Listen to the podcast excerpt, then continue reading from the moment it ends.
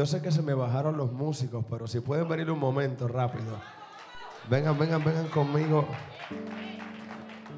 Y si me pueden hacer ese mismo cántico de nuevo, pónganse sobre sus pies un momento.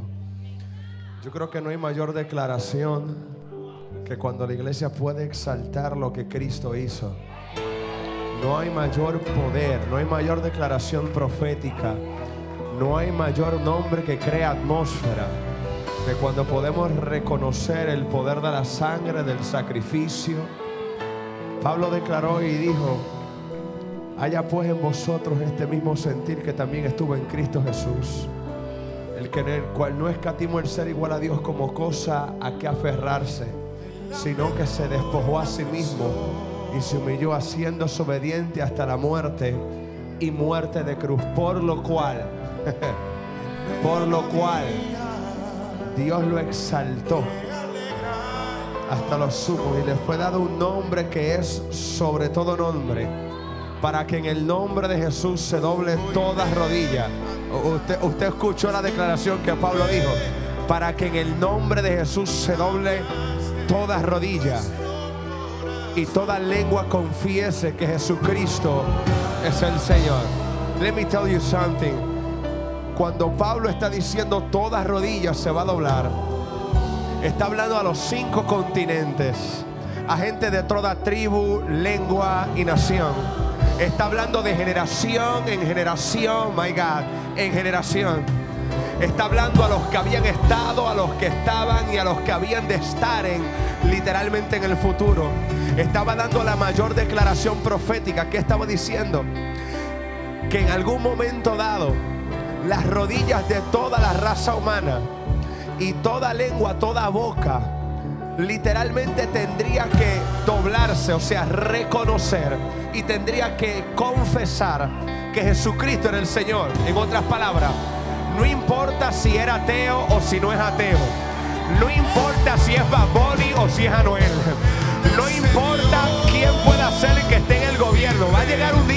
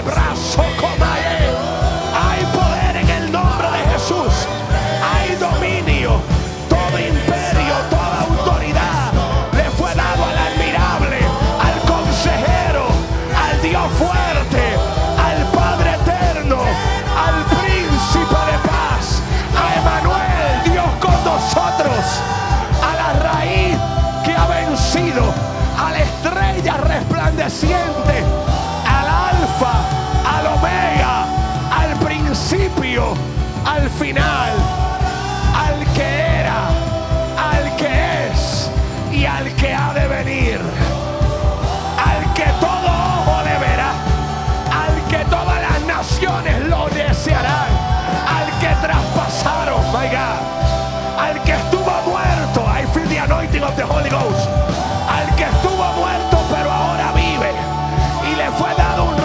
que no tiene final, un imperio que no se mueve, un gobierno que está firme por los siglos de los siglos.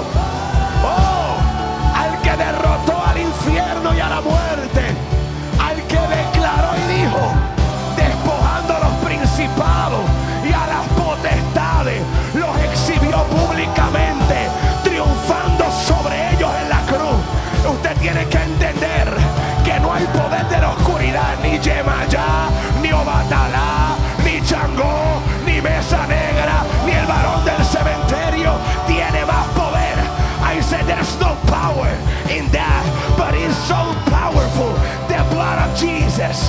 There is mighty power in the blood of Jesus. I say there is mighty power in the blood of Jesus.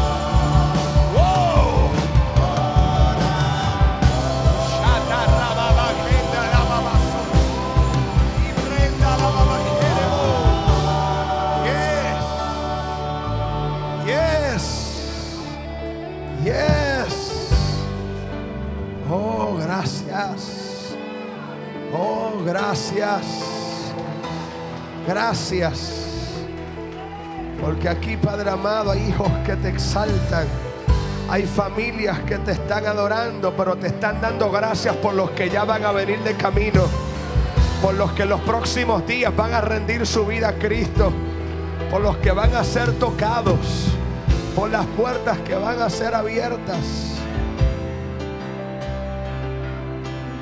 Espíritu de Dios, gracias por hacerlo una vez más, por dar testimonio del poder de Jesucristo. Querido amigo Espíritu Santo, que tu función fluya en este lugar. Que ámbitos de amor sean abiertos y derramados sobre tu iglesia. Toda agonía, todo luto, todo dolor. Sea ahora, Padre amado, cambiado en un tiempo de óleo de gozo. Espíritu de Dios, toda amargura, todo dolor, transformados por un óleo de gozo. Que podamos declarar regocíjate y canta, oh moradora de Sión, porque grande es en medio de ti el Santo de Israel. Gracias, gracias, Espíritu de Dios, gracias por lo que haces, por lo que has hecho y por lo que continuarás haciendo. Gracias. Dale un aplauso fuerte al Rey de Gloria, Rey de Majestad. Toda pleitesía, todo honor, toda majestad al único y soberano Dios.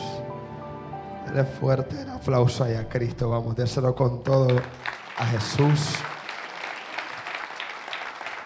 porque Él es bueno, porque para siempre es su misericordia. Contento de poder estar con ustedes en esta preciosa noche. Agradezco el privilegio que siempre Dios nos da. En cada ocasión de poder estar acá siempre es un honor estar con ustedes y con gente que hemos aprendido a amar. Así que de verdad que estoy más que contento y gozoso. Yo quisiera aprovechar en medio de esta misma atmósfera para poder aprovechar este ambiente que hay. Yo quiero que usted me acompañe a Marcos capítulo número 7, por favor. Vaya conmigo a Marcos capítulo número 7. Cuando lo tenga, se queda ahí conmigo para luego movernos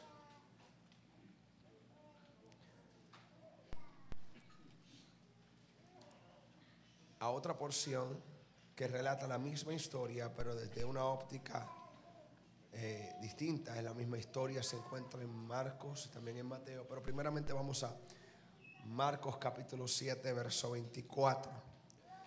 Mire lo que dice la palabra del Señor Marcos capítulo número 7, verso 24.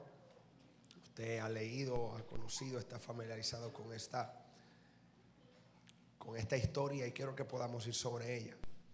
Mira lo que dice Marcos capítulo 7, verso 24. Dice, levantándose de allí, se fue a la región de Tiro y de Sidón. Y entrando en una casa, no quiso que nadie lo supiese. Mira lo que declara ahora. Pero no pudo esconderse.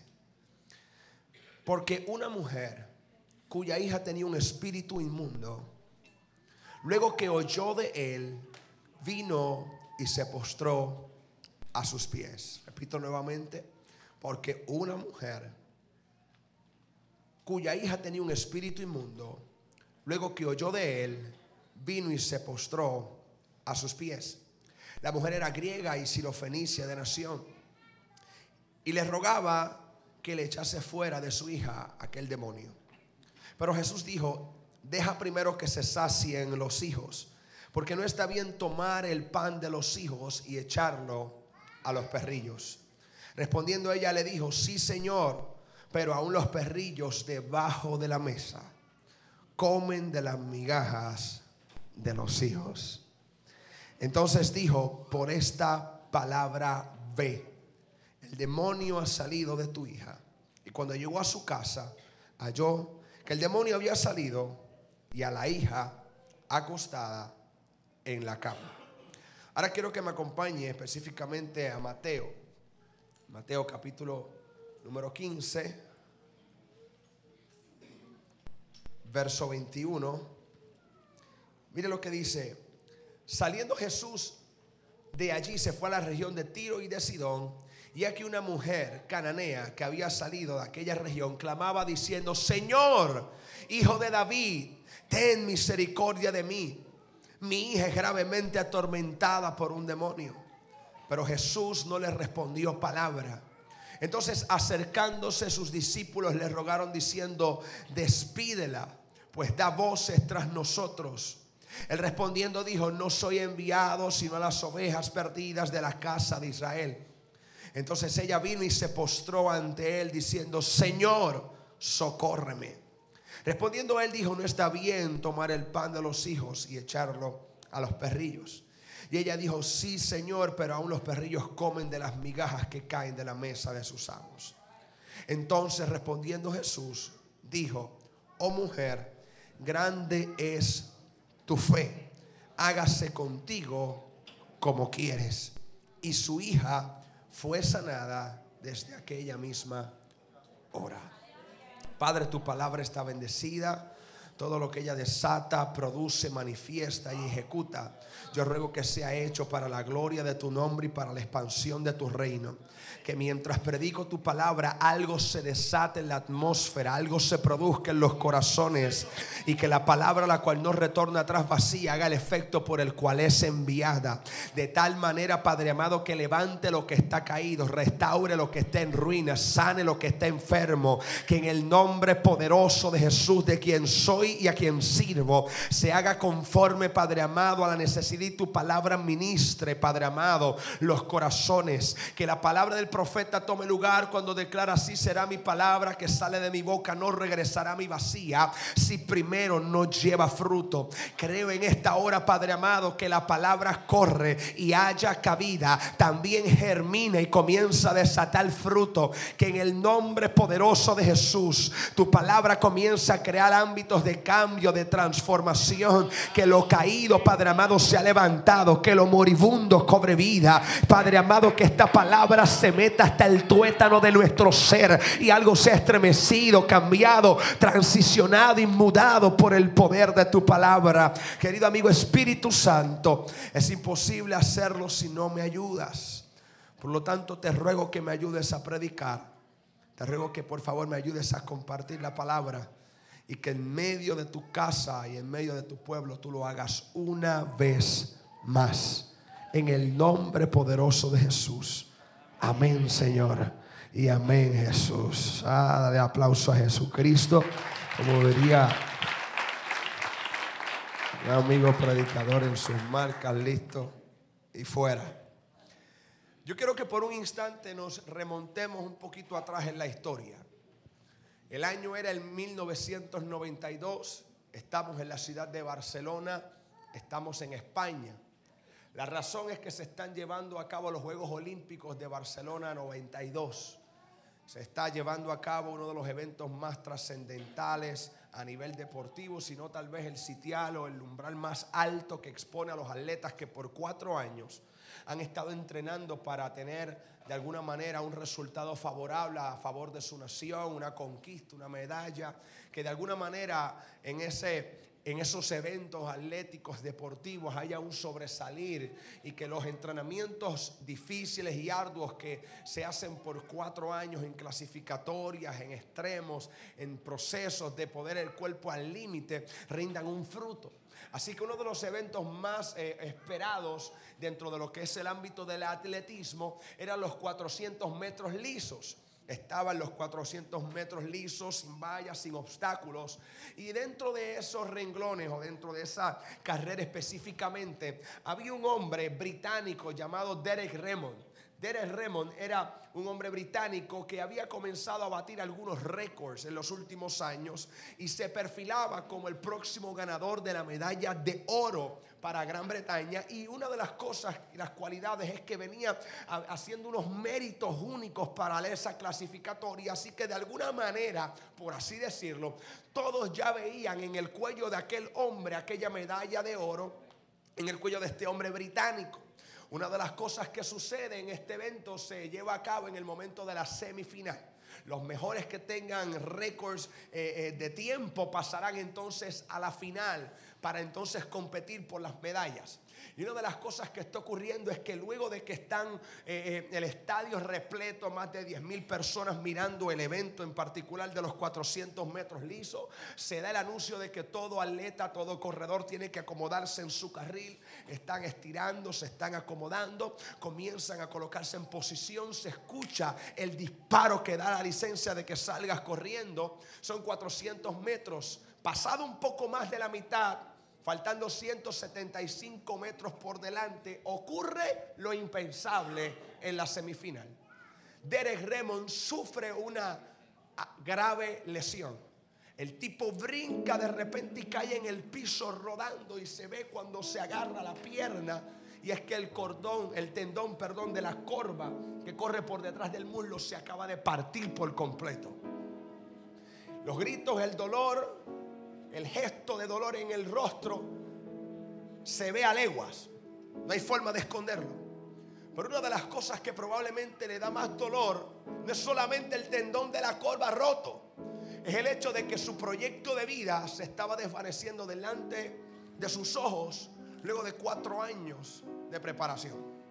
Los demás corredores están pasándole por el lado, todos dirigidos hacia la meta porque tenían un objetivo claro. Así que aquel hombre está en el piso, está frustrado, acaba de ver los cuatro años de esfuerzos, de poner su cuerpo al límite, desvanecerse como si nada delante de él. Y en medio de eso, ahora, de repente, todo el estadio queda como en un silencio, los demás han atravesado la meta, se ve cuando él comienza a pararse en su propio peso, el gesto es de dolor, sale una brigada médica para ayudarlo y él comienza a sacarse a todo el mundo. Y poco a poco, con un dolor impresionante, con médicos que no entendían cómo lo hacía, porque cuando tienes el tendón de la corva roto por completo, es altamente difícil, por no decir casi imposible, que logres seguir dando pasos, ni correr, no hablemos de correr, de dar pasos. Y aquel hombre comienza poco a poco, en su propio carril, a continuar la marcha. De repente en las, las gradas comienza a ver como un cierto tipo de revuelo. Alguien viene bajando asientos tras asiento tras asiento. Llega a la valla que divide la gente de donde está ya el terreno de la pista. Alguien brinca, la brigada médica y la de seguridad tratan de, de aguantarlo. Él saca todo el medio como molesto. Se le mete por debajo a Derek Raymond. Lo agarra y le dice, dale que tú no entrenaste para dejar la carrera a la mitad. Tú entrenaste para terminar la carrera. Let me say that again.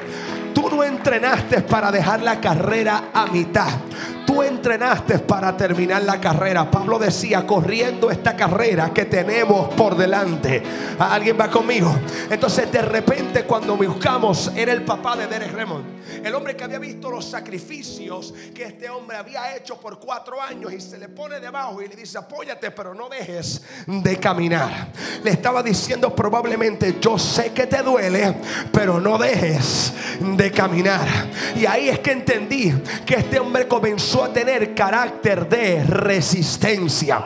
Y si algo la iglesia necesita entender es que usted no esté en el cielo todavía, compadrito. Mientras usted esté en la tierra, usted va a tener que ajustarse la falda y los pantalones de tiempo en tiempo y decir, yo no me voy a doblegar. Derribado, mas no destruido. Posiblemente golpeado, mas no desamparado. Mientras haya vida en los pulmones, yo voy a seguir corriendo. Yo sé que duele, pero tienes que seguir corriendo. Yo sé que ha sido duro, pero tienes que seguir corriendo. Yo sé que probablemente ha sido retante por la traición, por el abandono, pero tienes que seguir corriendo. La iglesia en este tiempo debe ser definida por una iglesia que no hay que cogerle pena, no hay que pasarle paño, sino por una iglesia que literalmente declara que el que confía en Jehová es como el monte de Sion que no se, my Jesus, que no se mueve, sino que permanece.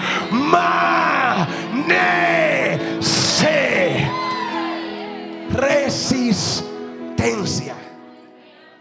Resistencia. Una de las cosas que yo creo que esta generación a veces le huye a los procesos que te llevan a resistir. Porque mientras no haya dolor, no hay por qué resistir.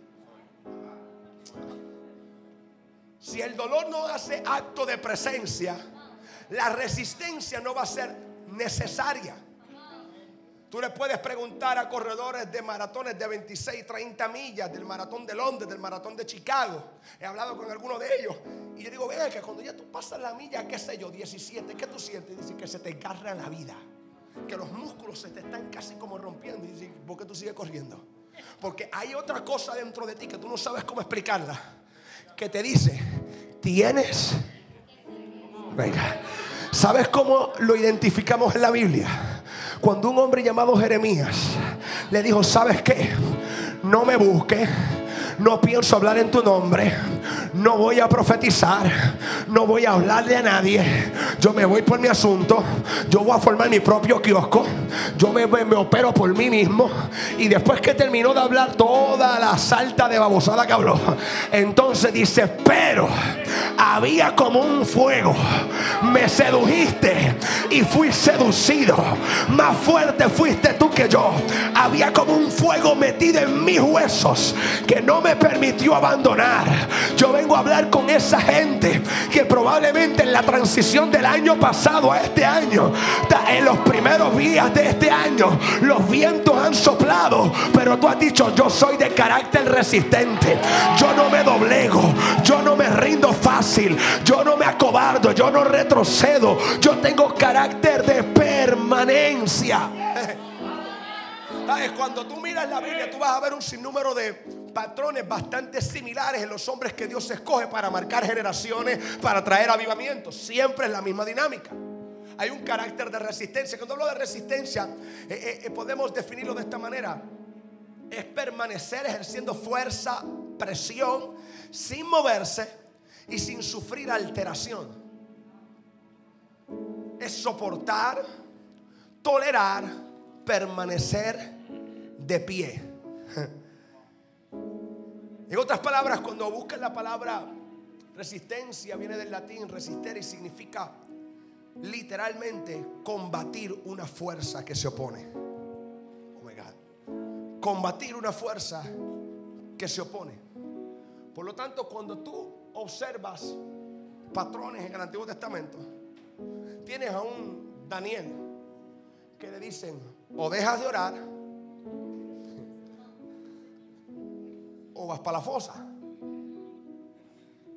¿Cómo fue?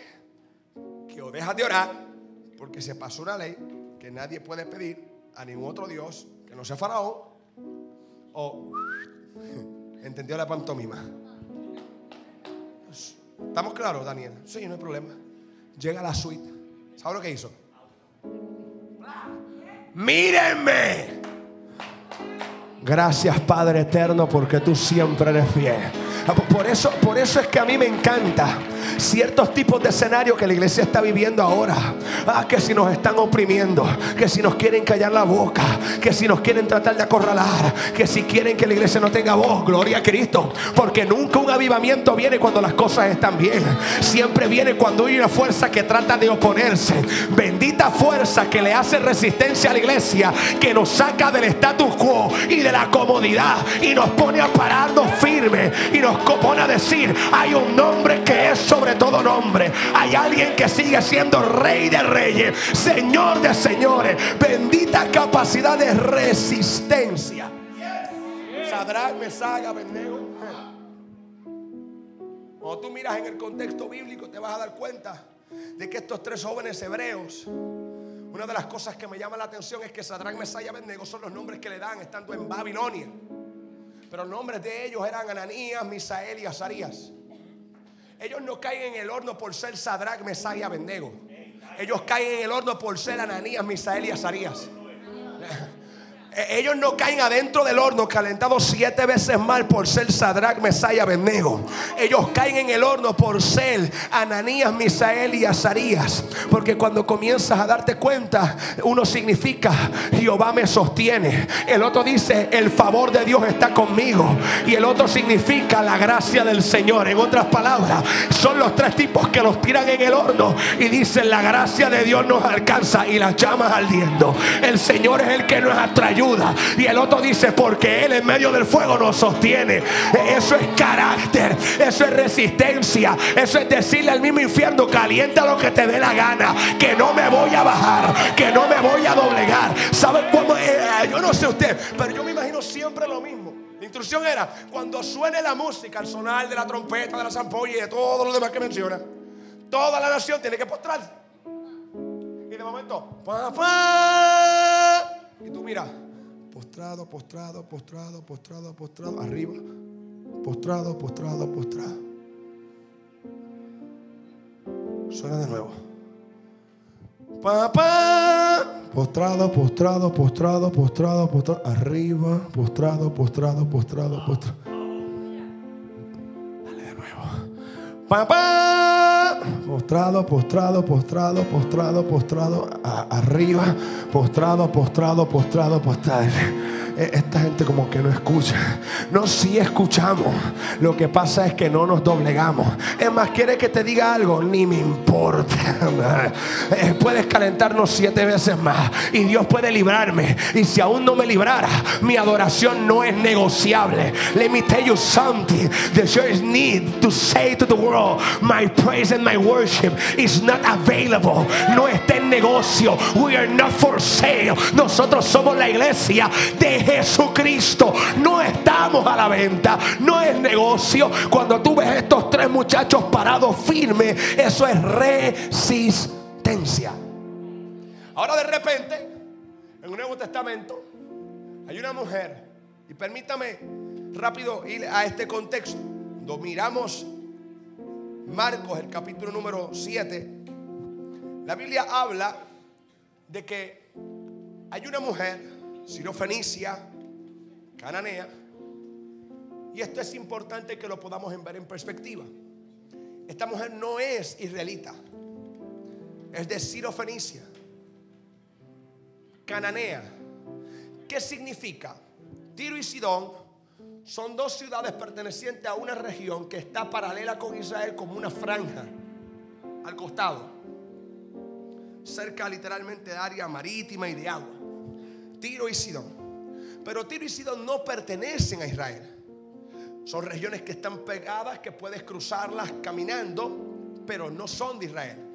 Esto tiene una implicación, porque al no ser Israel, significa que no tienen pacto. Y al no tener pacto, no tienen promesa. Así que cuando tú miras Tiro y Sidón, son escenarios complejos por el alto nivel de paganismo y de idolatrías que hay. De hecho, en Sidón nació Jezabel. Así que imagínense si era malo. Y ahí de repente hay una mujer que la Biblia no registra su nombre, pero sí su hazaña. Esta mujer está en Tiro y Sidón.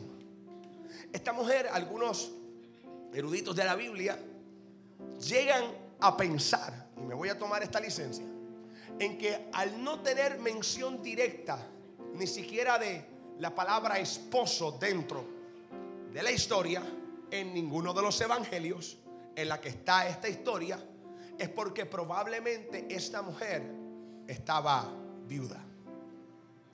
No se registra la historia completa de lo que ocurre porque directamente no es, los detalles más eh, eh, elaborados si tenía esposo, porque no es realmente de Israel. No era una carga para la nación de Israel porque no tiene pacto y tampoco tiene promesas.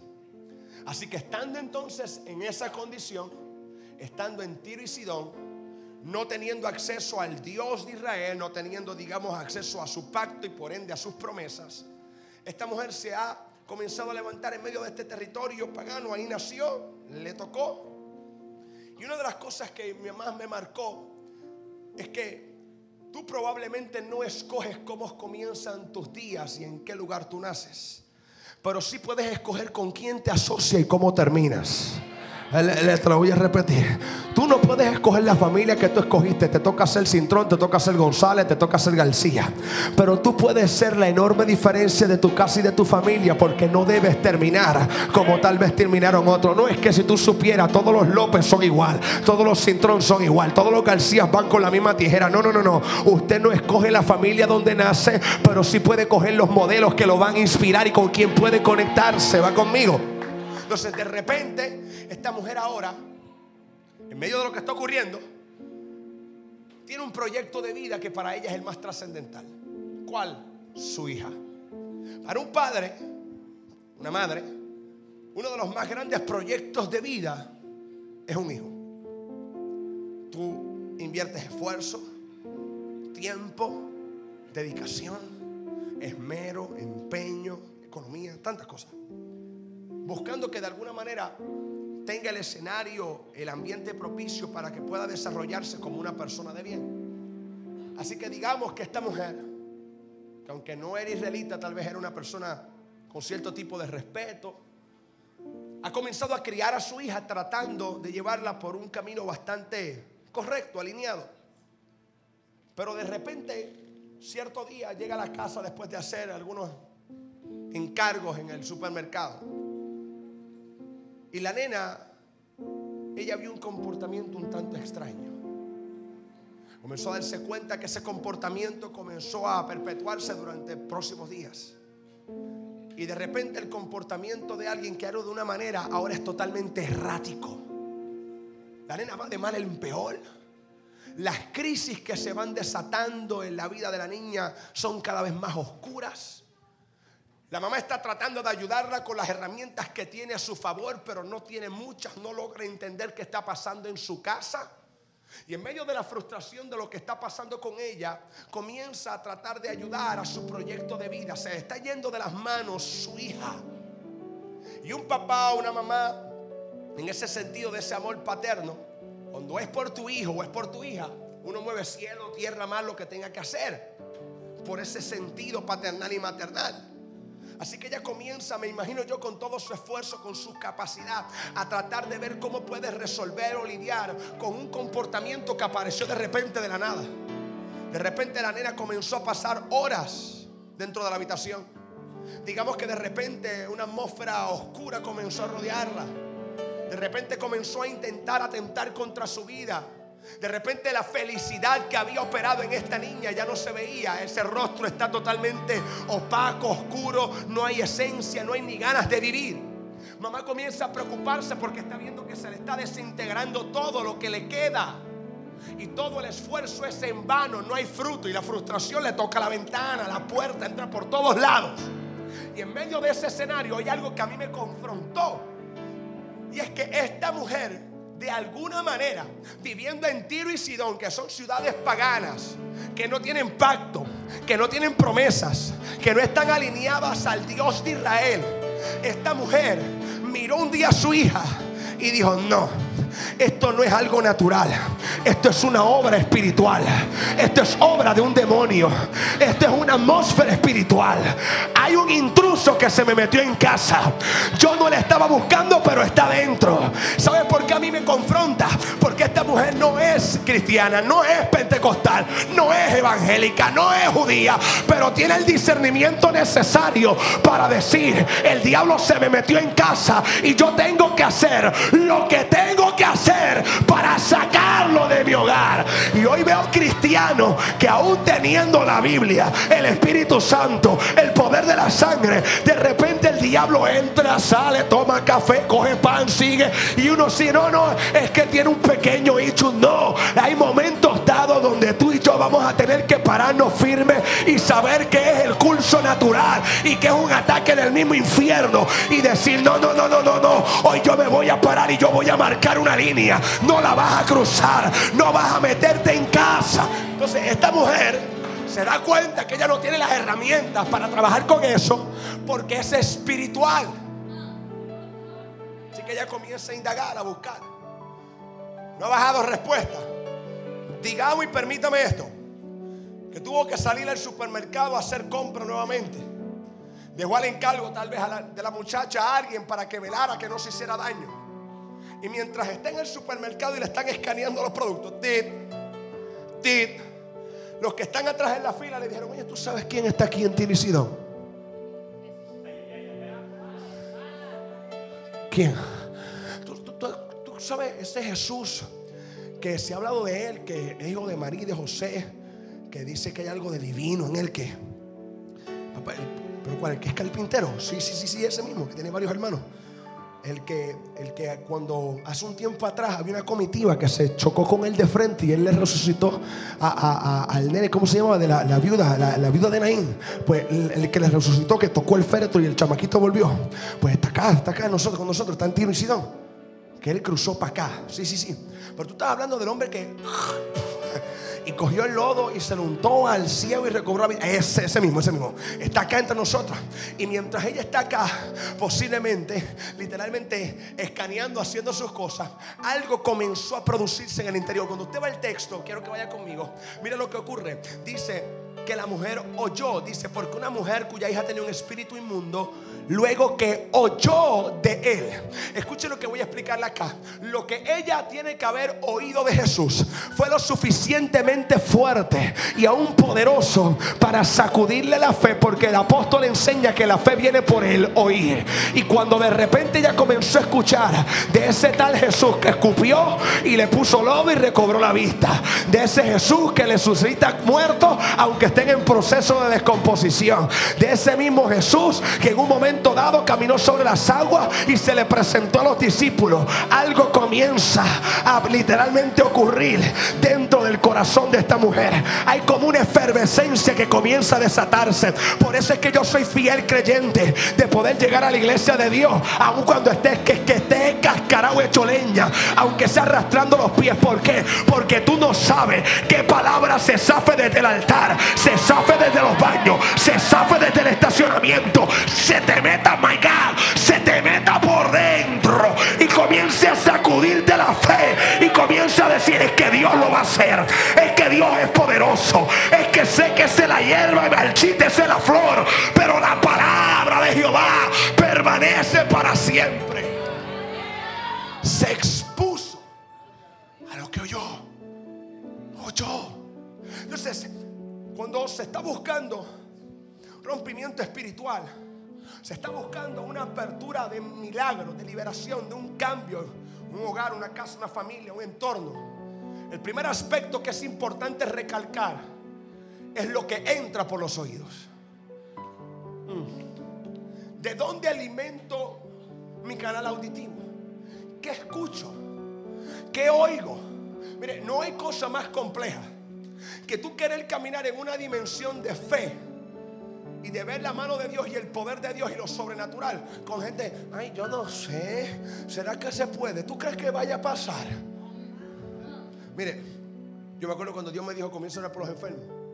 Y yo tenía un pana que me acompañaba a mí a orar por los enfermos. Y cuando yo iba a orar por los enfermos, que cuando tú llegas a alguien contigo, tú a veces haces contacto visual, como que ay, ayúdame a interceder, comienzo a orar. Y cuando yo miraba para la primera banca la segunda donde nos sentaban, no estaba. Siempre le daba hambre de empanadilla y una Coca-Cola en el mismo momento que me tocaba meditar por los enfermos. Siempre. Y yo recuerdo que la primera vez me la hizo, la segunda me la volvió a hacer. Y de momento la tercera, yo le digo una, caminando hacia Barranquita en Puerto Rico para predicar, le digo, venga, ¿tú, tú, tú crees los milagros? ¿Tú crees la sanidad? ¿Tú crees que Dios tiene poder para sanar? Oh, claro, claro que va. Más el herido fue por sus rebeliones molido. Por, y me recitó todo el capítulo 53 de Isaías. Y ok. ¿Y por qué tú te vas cuando yo estoy orando por los enfermos? ¿Cómo? ¿Cómo que cómo? Que no está. No, no, yo estoy ahí. No, tú estás allá. Ahí no. Allá metido friendo empanadillas y con peste a aceite. No, no, no, no. Es que a veces salgo, pero yo estoy conectado ahí, ahí orando. Ok. Llego allá. Y yo dije, tu abuela. Recuerdo que se sentó, tenía como unos tenis Nike blancos y naranjas. Y yo recuerdo que le dije a la persona, siéntanos en la primera fila. Y yo estoy predicando, pero era, ¿verdad, brother? Y afirmar, y ahí, que no te ve como que para que no se me vaya. En una, entro a la administración y no lo veo aquí sentado. Pego yo así, Padre, delante de Dios. Y estoy buscando, porque tenía la capacidad única de ponerse que orar. Porque es que, de ponerse que orar, incaíto y todo, cuando estábamos orando por los enfermos. Y yo me acuerdo que cuando literalmente me bajo, literalmente estoy hincado de rodillas en la tercera banca y me voy por el pasillo y le hago 20, que vas a orar hoy conmigo. Y de momento me dice, no, no, no, yo, yo, yo, yo curo desde acá. Resulta que literalmente no quiso pasar, pero se tuvo que quedar ahí estoqueado. Cuando salí yo lo que tenía ganas de matarlo, de resucitarlo de nuevo y de volverlo a matar. Entonces cuando me monto en el carro, le dije, tú no quieres un charlatán. Y me dice, no, no, no, pero ¿por qué tú dices? Le dije, tú no, porque tú no crees ni la luz eléctrica. Tú tienes esto de adorno porque tú no crees esto. Tú tienes esto de adorno porque tú no crees lo que la palabra dice. Y digo, esto no es un libro de historia, esto es palabra viva. Esto es palabra eficaz. Lámpara es a mis pies su palabra y lumbrera a su camino. Y me dijo, no, no, no. Eh, lo que pasa es que tú no tienes que entender. Es que tú te lanzas, estás orando por gente y que si muelas platificadas, que si brazos más cortos y tú no sabes si es la voluntad de Dios. Y le dije, no, no, no. Lo que pasa es que tú tienes una incredulidad que te está llevando el mismo diablo. Eso es lo que pasa contigo. Y que no tienes la capacidad de creer por encima de la adversidad. Y le dije, tienes dos cosas que vas a hacer. O tú te enderezas y caminas conmigo en el mismo espíritu. O no se te ocurra montarte conmigo en otro carro. Porque yo no voy a dejar de fluir en lo que el diseño de Dios me mandó a hacer. Por culpa de caminar con gente que no quiere creer como tú crees. Que no quiere ver a Dios como tú lo ves. Que no son radicales como tú lo eres. Tiene que haber alguien que diga, vamos a poner las líneas claras, papá. Estás conmigo en mi contra. Entonces, esta mujer tiene una osadía y dice, esto es un demonio. Así que número uno, oyó de Jesús. Lo primero que habilita es el canal auditivo por el cual la fe comienza a ser alimentada. Y una de las cosas que me marca es que si alguien estaba, si ella oyó, perdón, hablar de Jesús, es porque alguien estaba hablando de él.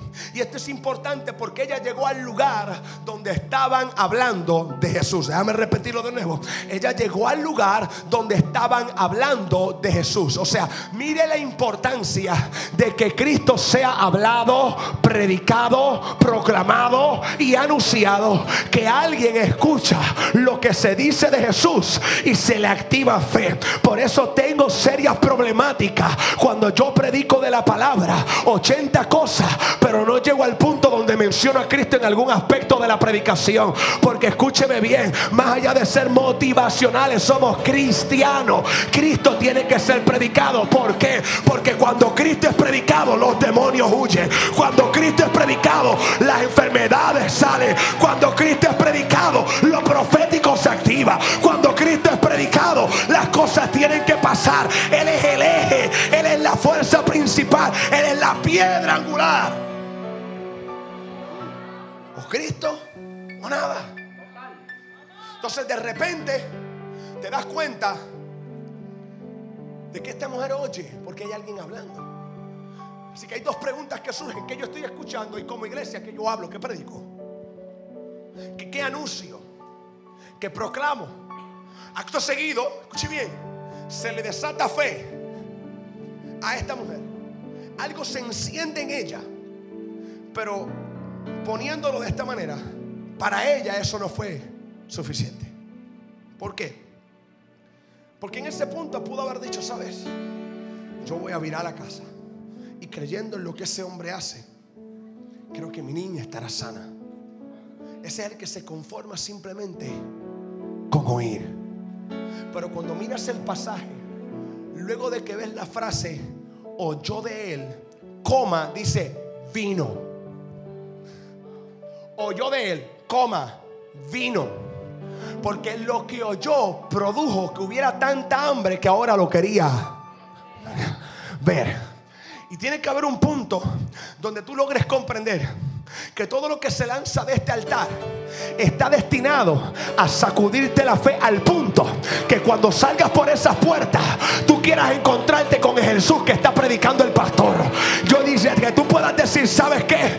De oída, my Lord, yo Jesus, de oídas te había oído, pero ahora mis ojos te pueden ver. En otras palabras, tiene que haber una iglesia que pueda transicionar y decir, lo que oí me sacudió la fe, pero Señor, ahora yo quiero verte, ahora yo quiero encontrarme, ahora yo quiero acercarme, ahora yo quiero correr a ti. Ah, tiene que haber una iglesia que no se quede solamente con lo que oye, sino que anhele encontrarse con Él. Encuentro, cercanía, se produce un acercamiento. En la primera parte se establece que entonces es necesario canalizar lo que escucho por mis oídos para que mi fe sea aumentada. Pero eso tiene que producir el que yo vaya donde Él. En otras palabras, que se produzca un acercamiento de intimidad. Que se desate un encuentro. ¿Sabe la cantidad de veces que en ocasiones salimos altamente emocionados, pocamente transformados y luego de haber escuchado de Él, nunca nos encontramos con Él? Esta parte no saca tanto amén ni te pone a volar por encima de la silla. Ya dañó el negro este el mensaje. Pero igual te lo voy a predicar. Tú sabes las veces que salimos altamente emocionados, pero pocamente transformados. Y luego de que salimos con una buena palabra que sacudió nuestro espíritu, que desató el motor de la fe, dice, ah, está bien tranquilo. Y en vez de llegar y correr a la presencia, decimos, ya mismo Él entiende. Déjame ver como cinco capítulos corridos de Netflix para acabar la serie cuando yo la acabe, yo te lo prometo que yo me voy a trancar contigo. Y pasan los cinco capítulos y resulta que habían cuatro temporadas adicionales. Ay. Yo no te estoy diciendo esto porque tenga alas, te lo estoy diciendo porque yo estaba ahí. Yo he estado en las veces que literalmente me he conformado con solamente oír y no llegar. Y Él está buscando en este tiempo que para que haya una casa de avivamiento y una manifestación de gloria, haya una iglesia que diga, yo no solamente te quiero yo te quiero ver. Muéstrame tu gloria. Quiero verte. Ahora cuando llega, el tercer aspecto que hace después de que viene, escuche bien, es actitud. Diga conmigo actitud. Porque cuando ella llega, el próximo paso define todo el resto. Oye, porque ella no llega y le dice, ah, Chuito, Jesús, ¿verdad? Sí, mira, saludos. Yo soy de acá de Tiro. Sabemos que tú llegaste de allá de Israel. Mira, a, a mí me han dicho un par de cosas tuyas. Me dijeron que tú sanas, que has hecho algunas obras por ahí este, allá. Se corrió la fama. Eh, mira, yo tengo una nena, digamos, está un poco atormentada por una cosa extraña. Y quería saber si tú más o menos podías bregarme con las circunstancias que está pasando dentro de casa, a ver si tú me puedes ayudar, si me puedes tirar con algo. Si no, tranquilo. Pero como me dijeron que tú ah, ejecutas y que hay ciertas cosas que han ocurrido y que ciegos han visto, que muertos han resucitado, pues yo vine a corroborar a ver si eh, puedes hacer algo. ¿Cómo, cómo le entramos a esto? ¿Cómo, cómo, cómo funciona? Eso hubiese sido, perdone mi franqueza, algunas de las oraciones a veces latinas caribeñas de Señor aquí ahora porque yo lo digo pero esta mujer cuando llega en Tiro y Sidón a donde Jesús dice que se postró. Páusalo ahí. Quiero que vayamos ahora del lado de Jesús. Jesús no se queda en Israel. Jesús va a Tiro y a Sidón. Nota que este milagro no ocurre en Israel, ocurre en territorio pagano. Ocurre en territorio impío. Es cuando Dios le da la soberana gana de manifestar gloria donde nadie más quisiera que se manifestara. Es cuando Dios le da la gana de manifestar gloria sobre alguien que cuando el sistema mira dice, sobre ese tú vas a desatar un milagro. Sí, sobre ese a ese. Pero tan pagano, tan inmundo, tan sucio de pecado, sí, pero es que lo quiero, es ese donde voy a derramar mi gloria. Eh, eh, ¿Sabes por qué a mí me encanta eso? Porque me vuelve a reiterar que donde abunda el pecado, sobreabunda la gracia. Ah, ¿Me van siguiendo? Eh, él no espera que la situación llegue. Es de esas veces que dice, yo voy para allá y me voy a meter en la boca del mismo infierno. Me voy a meter en el peor de los escenarios. Me voy a meter en el, en el seol del pecado. Y allí voy a hacer que mi obra tome lugar. ¿Sabes que yo aprendí con eso? Que a Dios no le asusta tu inmundicia. A Dios no le asusta mi pecado. Él se mete ahí, me saca de ahí. Me dice, Jim, no vuelvas atrás nunca salte, te saco para que no regreses. Jesús llega, pero aparentemente llega extenuado por los kilómetros y las millas de distancia. Así que le dice a los discípulos, no quiero que nadie se entere que estamos aquí. Digamos que ese muchacho, por favor, se calla todo el mundo la boca Nadie abra la boca hasta mañana. Mañana es otro día, nos levantamos, desayuno continental, comemos bien chévere, comemos algunas frutas y arrancamos la jornada. Pero ahora, por favor, a descansar. Está terminando literalmente, ya está en el patio, en el predio de la casa donde se va a hospedar. Está abriendo la puerta, ya la puerta la ha entreabierto, está por traspasar el umbral de la puerta y cuando está por meter la pierna dentro de la casa, Jesús, hijo de David ten misericordia de mí. Ahora mira, imagínate a Jesús mirando así en cámara lenta a todos los que estaban con él. Y todo el mundo dice, yo no fui. De momento sigue gritando, Jesús, socórreme. Mi hija es gravemente atormentada. Jesús. Y de momento aparecen los discípulos, porque recuerden que están en una comunidad en Tiro y Sidón hay casas. Son los demás tienen que haber comenzado a escuchar el alboroto del griterío de esta mujer. Pero es que cuando tú estás en necesidad y quieres un milagro, a ti te importa un soberano cuerno cómo te vea la gente. Tú lo que quieres es ver la gloria de Dios de esa tarde. A ti te importa un soberano. Por eso es que, escuche bien, el que critica la desesperación del que está buscando el milagro es porque nunca ha estado en los zapatos de necesitar la mano de Dios con urgencia. Cuando tú sabes que Dios es la única alternativa que te queda. Cuando tú sabes que el nene, my God, que está tan drogadicto que en una sobredosis puede quedarse. Cuando tú sabe que el muchacho preso allá adentro de manera injusta necesita que la gracia de Dios lo alcance. Tú no mides consecuencias, tú te tiras de rodillas. A ti te importan si te dicen chiflado, si te dicen loco, si te vacilan, porque el que esté en ese punto de quiebre lo que quiere es ver la mano de Dios. Y usualmente esos locos son los que mueven la mano de Dios de forma sobrenatural. Aparecen dos o tres y dicen, y de momento en medio de eso, ella se postró. Jesús, hijo de David, no te no hubo altivez, no hubo prepotencia, no hubo ese sentido de, mano, yo soy sirofenicia, cananea, ¿cómo me voy a postrar frente a un judío si esta gente eh, se cree la última Coca-Cola del desierto? Importó un soberano comino ella se postró, doblegando de esta manera su orgullo y mostrando un corazón humilde. Y si hay algo que enamora el corazón de Dios, un corazón contrito y humillado. Tú te pones de guapo de barrio y de loco gallo o de gallo loco a estar fronteando con Dios. Y la Biblia dice, no Jim Sintro, que Dios atiende al humilde, pero a la oh pero al altivo lo mira de lejos. En el original le dice que al altivo lo mira por encima del hombro, como quien dice, Contigo brego y si quiero, si no, no hago nada. ¿Me está entendiendo? Pero cuando hay un corazón dócil, humilde, sencillo, Él dice, porque el que se humilla será exaltado. Proverbio dice, porque tras el orgullo viene la ruina, pero tras la humildad vendrán los honores. Y permítame hacer este paréntesis. El que tenga oído, oiga lo que el Espíritu le dice a la iglesia. Si hay algo que la iglesia tiene que entender, y sobre todo los ministros, seas profeta, apóstol, arcángel, querubín, serafín, casi viniendo la tierra los lunes, es que necesitamos ser humildes. No importa lo que hayas visto, si levantas muerto, si fluyes en la unción profética, si ves la mano de Dios, no pierdas de perspectiva que el barro nunca le da instrucciones al alfarero. Él es. A veces no sé en qué punto como que nosotros mismos nos perdemos.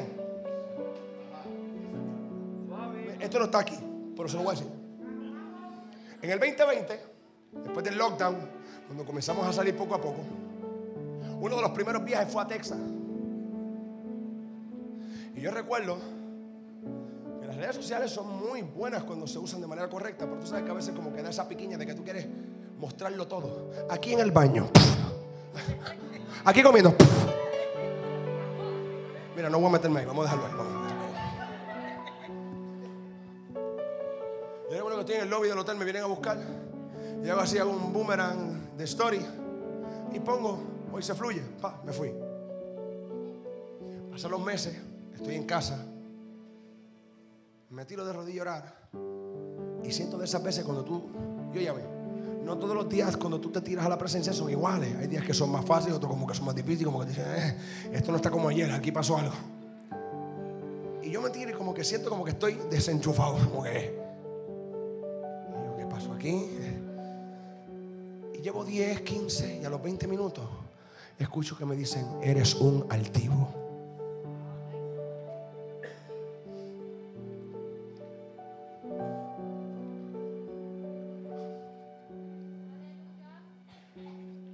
Le dije, perdón. Orgullo ha subido a tu corazón. Y yo.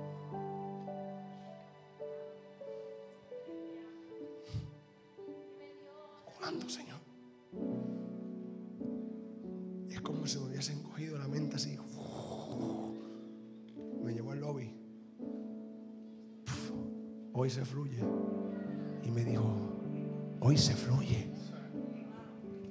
¿Cuándo tú fluyes en mí? Si yo me aparto,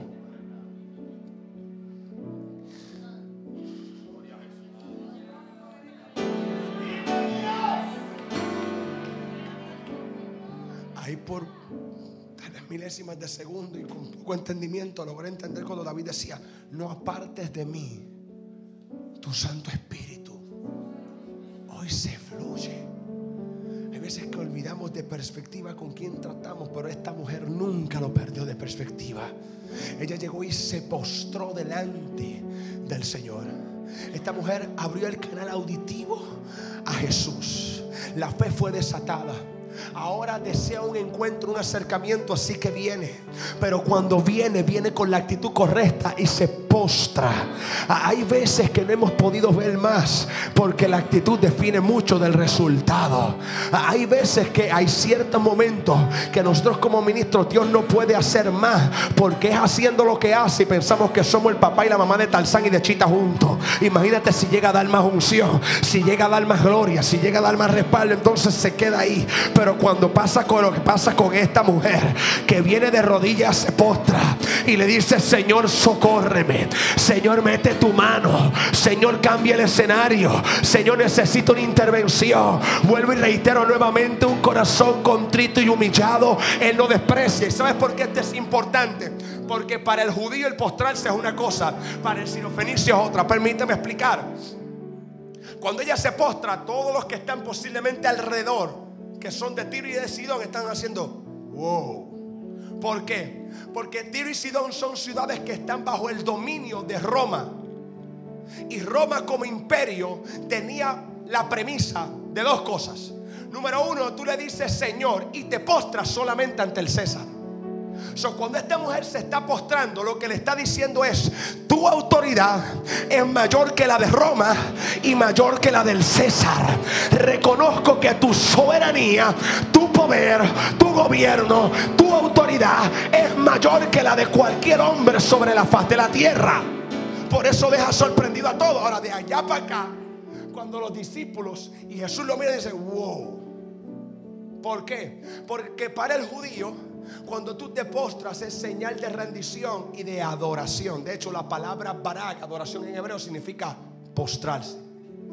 Así que cuando ella lo hace, está diciendo, solo tú tienes autoridad. Pero cuando Jesús lo mira, está diciendo, eso es adoración. Let me say.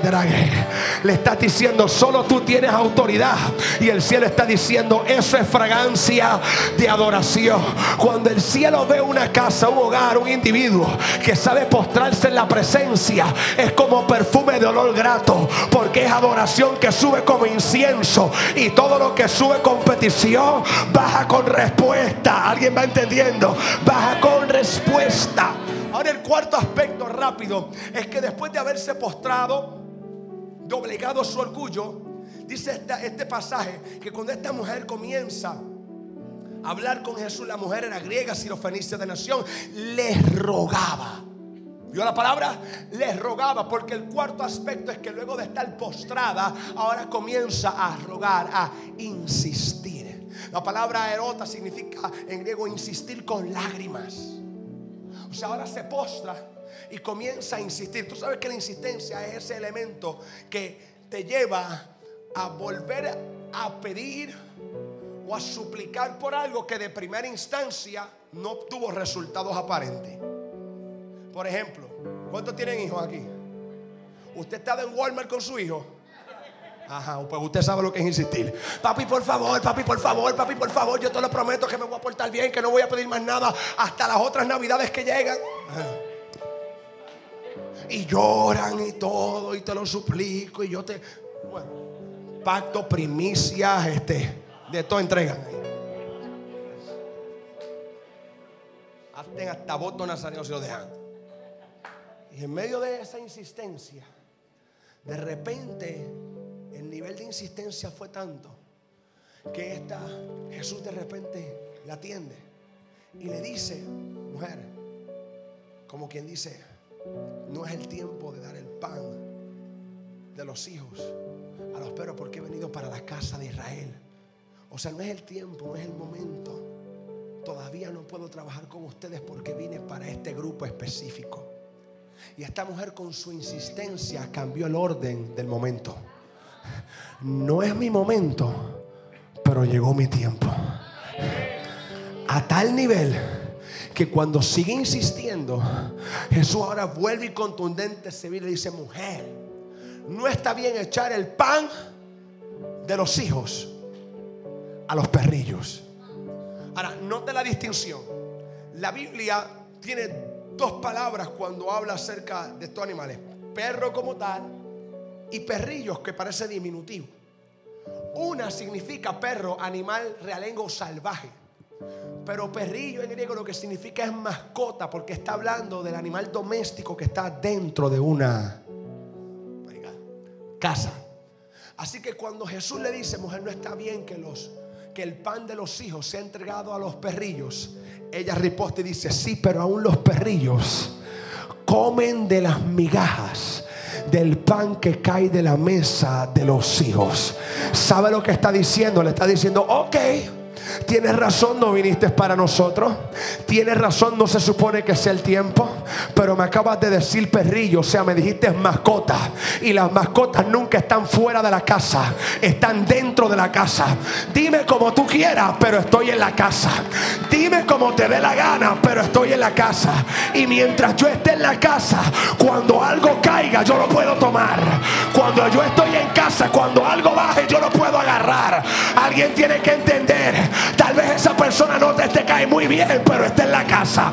Tú dices, ¿y con ese tú lo vas a ir para profeta? Sí. ¿Por qué? Porque está en la casa. Y a ese tú lo vas a usar después de todo eso. Sí. ¿Cómo? Porque está en la casa. Hay gente que tiene que entender que cuando tú estás en la casa, tienes acceso a que lo que cae, tú lo tomas. Y yo no sé si alguien aquí en el taller del alfarero puede decir, este es el año que cuando algo caiga, yo lo tomo, yo lo agarro, yo echo mano porque estoy en la casa. En la casa. Casa. Y una de las cosas que me llamó la atención es que dice aún los hijos cogen las migajas.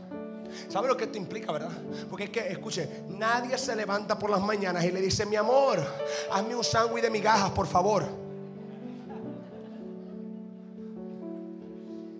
Migajas no, no es importante, no tiene valor, no se usan para nada.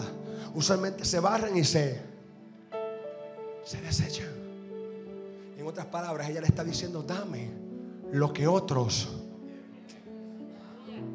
Dame lo que los hijos dejaron caer porque recuerde a los suyos vino, mas los suyos no le recibieron. Le está diciendo, tuviste que salir de allá de Israel y venir hasta acá, por algo viniste. Pues dame lo que allá ellos no querían. Dame lo que ellos dejaron caer. Dame lo que ellos menospreciaron. Y el que tenga oído, oiga lo que el Espíritu dice. Llegan días donde la iglesia va a comenzar a reclamar y el taller va a comenzar a decir, Señor, dame lo que otros dejaron. Dame la unción que otros no quisieron. Dame la gloria que otros rechazaron. Dame aquellos recursos que otros tal vez tuvieron en poco. Dame lo que otros menospreciaron porque parecía insignificante. Dame lo que otros no quieren para ver lo que otros no han visto. Dame lo que otros no desean para haber manifestado lo que has hablado. Migajas. Cierro acá. Esta mujer, a causa de la fe, póngase sobre sus pies. Ahí donde está. Si los adoradores me pueden ayudar. Esta mujer sacude y estremece aquel escenario. Porque había desatado fe por lo que escuchó, oyó de Jesús. Número dos, porque luego de oír, provocó un encuentro, quiso algo más. Número tres, porque esta mujer tuvo la actitud de doblegar su yo y postrarse. Y número cuatro, porque tuvo carácter de insistencia. Yo sé que suena trillado, pero no dejes de golpear, ni dejes de insistir. Yo sé que suena repetitivo año tras año, pero no sabes si en esa próxima insistencia el milagro se produzca sobre tu casa. En esa próxima insistencia se derrame el aceite sobre tu hogar. En esa próxima insistencia algo se produzca y se manifieste. Insiste.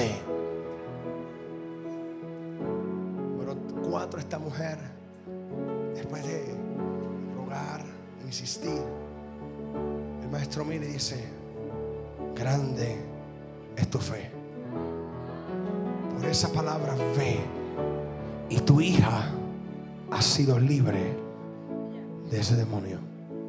Ahora, cierro aquí. La Biblia es un libro que habla acerca de un Dios que en ciertos momentos es puesto como el rey, lo tipifica como un rey. Si hay un rey, hay un reino. Cuando lo tipifica como rey, con un reino, entonces la Biblia viene siendo la constitución oh my God, del reino en el cual usted y yo pertenecemos. De hecho, nosotros estábamos bajo otro reino y cuando vinimos a Cristo fuimos trasladados al reino de la luz admirable de Cristo. Hay un choque de conflicto de reinos. Y este libro se convierte entonces en la constitución del reino de los cielos. Aquí están las responsabilidades nuestras, pero aquí están nuestros beneficios como ciudadanos de ese reino. ¿Qué significa? Que este libro se convierte en un libro de ley, pero se convierte en un libro de derechos. Cuando se convierte en un libro de derechos, en el ámbito judicial y de derechos, hay un elemento dentro de las cortes que se conoce como jurisprudencia. ¿Qué es eso? es cuando de repente se está celebrando un juicio. El juez que está mirando las vistas del juicio está frente a todo el magistrado, está literalmente el acusado, el defensor, el fiscal, jurado, todo. Y en medio de las pruebas, una de las asignaciones del juez es verificar si un caso similar a ese, con los elementos de este juicio y de este caso, se han celebrado anteriormente.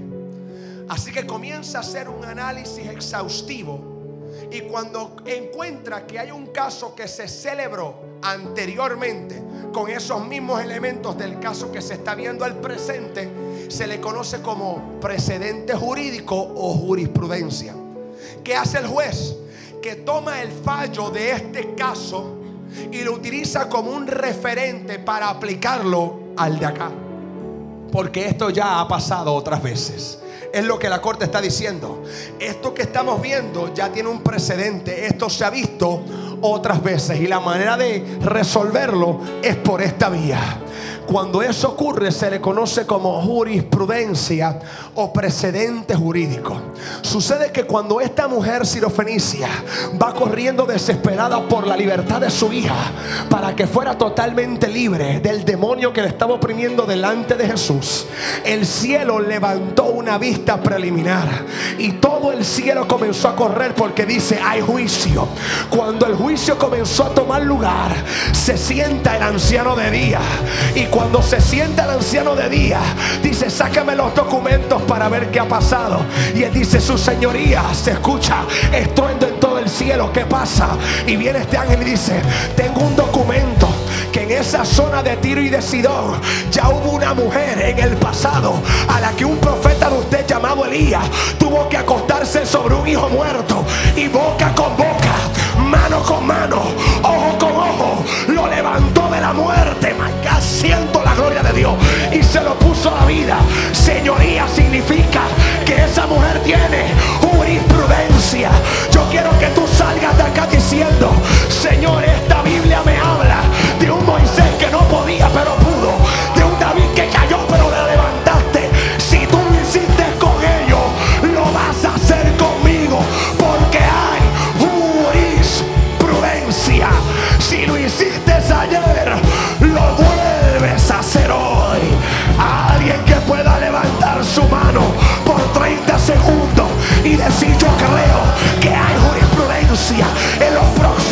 15 días. Yo voy a declarar que mi casa vive jurisprudencia. Algo. Lord Jesus. Lord Jesus. Lord Jesus. Alguien que diga, ay, ay, ay, ay, hay precedente. Hay precedente. Si tú resucitaste el hijo de la viuda de Naín, tú levantas a mi muchacho. Si tú usaste a David después de haber caído, todavía tengo oportunidad.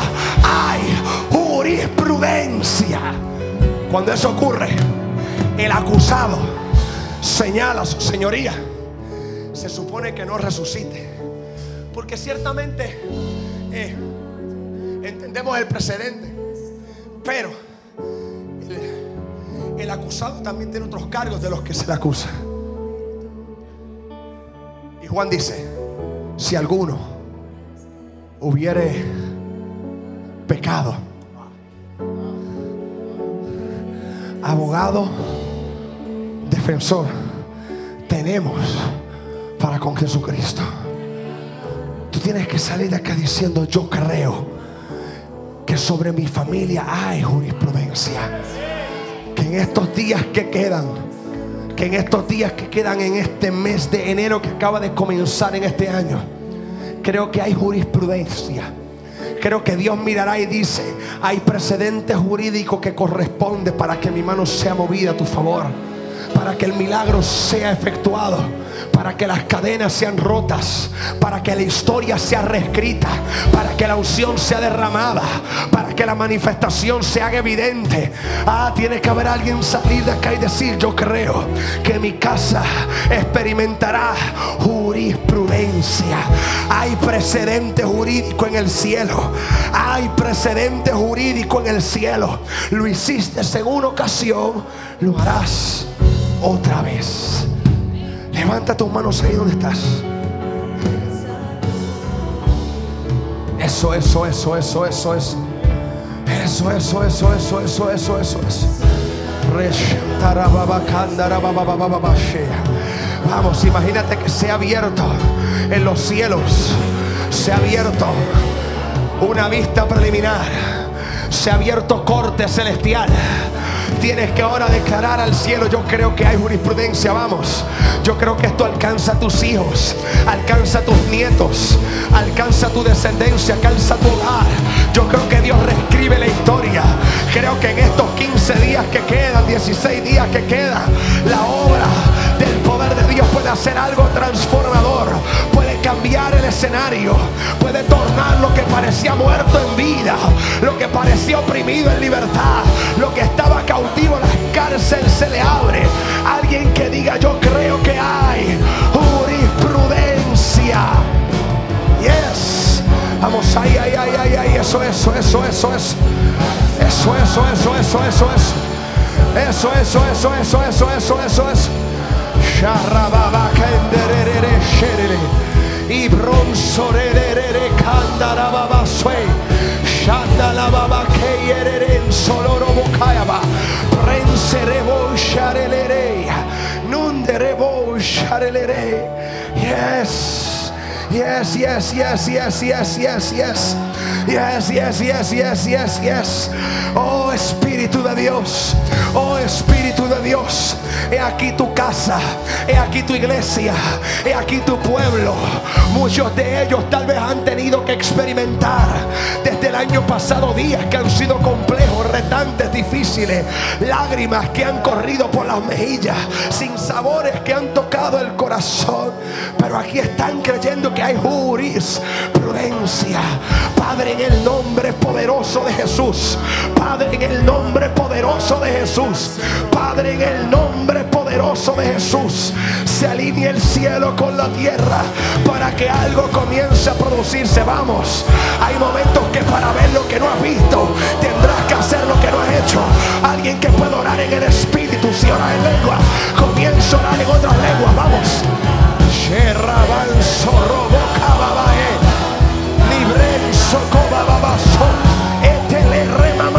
Keaba. Yes. Yes, yes, yes, yes, yes, yes, yes. Yes, yes, yes, yes, yes, yes.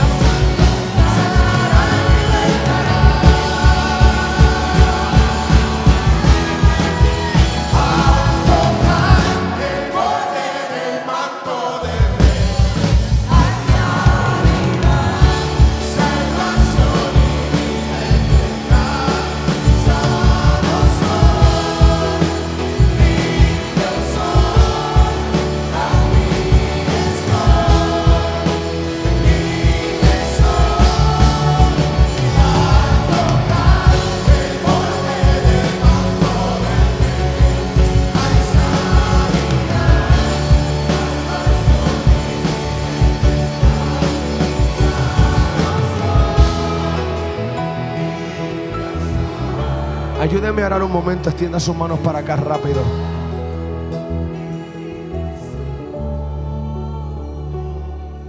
Hay momentos dados que la temática del Espíritu es tan particular y única que usa personas aquí para puntos, puntos de contacto con situaciones de carácter urgente que necesitan una introducción de la mano de Dios inmediata. Y mientras yo estoy orando por él, yo veo como hay un trato de Dios y una antorcha de fuego que lo ha estado cubriendo. Hay una, una gracia que Dios ha colocado sobre él.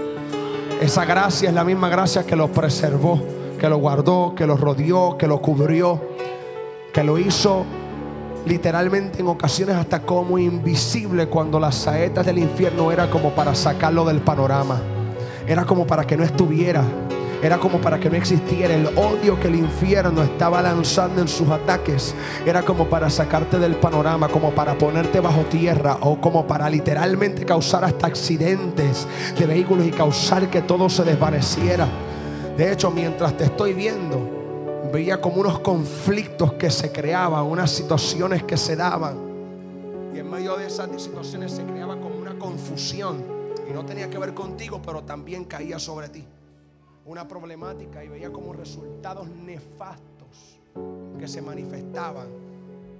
Mm. Y mientras veía eso, veía una cobertura que te rodeó, que te guardó, que te custodió que levantó muro de contención vallado para que la mano de Dios se extendiera sobre tu vida, porque tienes un llamado para predicar la palabra. Porque hay un llamado sobre tus hombros. Ah, mamá.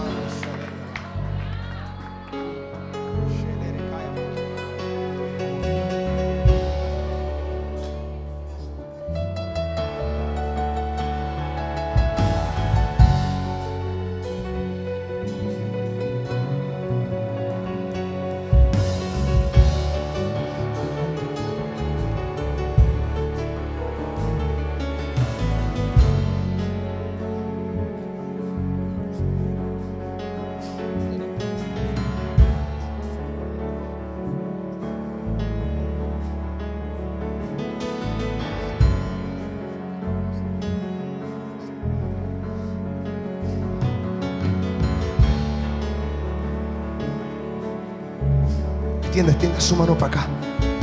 Extienda su mano para acá. Esta temática a veces tú no ver en el espíritu.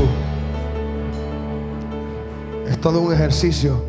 Pero es hermoso ver cuando Dios determina proteger, custodiar, guardar. Porque tiene marca, porque tiene sello, porque tiene propósito, porque tiene llamado, porque tiene literalmente una gracia única de las cosas más hermosas es cuando Dios tiene trato con personas que aunque el infierno envía dardos para sacarlo del panorama, sea de muerte, sea de sacarlo de, de la ecuación, Dios dice, a ese no lo toques, ese es mío. Esa la unción evangelística arrastrará a otros. Predicará con un denuedo que capturará a otros. Predicará con tal pasión que atrapará a otros. Predicará con tal unción que romperá cadenas por mi nombre en la vida de otros. Ay, ay, ay, ay, ay, ay, ay, alguien, yo no sé si usted lo pueda creer. Yo no sé si lo pueda creer. Pero a mí me encanta saber que en la Biblia hubo un hombre que aunque lo metieron en la cárcel, con todo, la cárcel no lo pudo retener. Porque la cárcel no pudo con José. La cárcel no pudo con José. La cárcel no pudo con José. La cárcel no pudo con José. José dice el Señor, los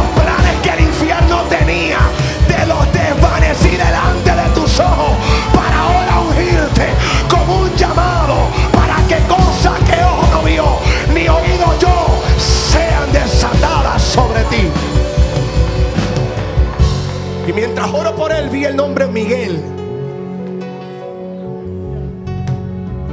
Cuando se lo dije, me dio eso. Cuñado y hermana. Y este hombre se le murió su esposa hace poco. Y yo veía como un manto que lo estaba tratando de arropar para hundir. Extienda sus manos. Pero yo no conozco a Miguel, pero Dios sí. Y hay una obra porque este Miguel conoce del Señor y tiene un llamado. Y el infierno ha querido literalmente amarrarlo de manos y de pies. Es como que está amarrado al cepo. Pero ¿cuántos creen que desde acá se envía una palabra que fortalece, que vivifica, que enciende, que apasiona, que despierta? Yo creo que hay jurisprudencia sobre la vida de Miguel a la distancia.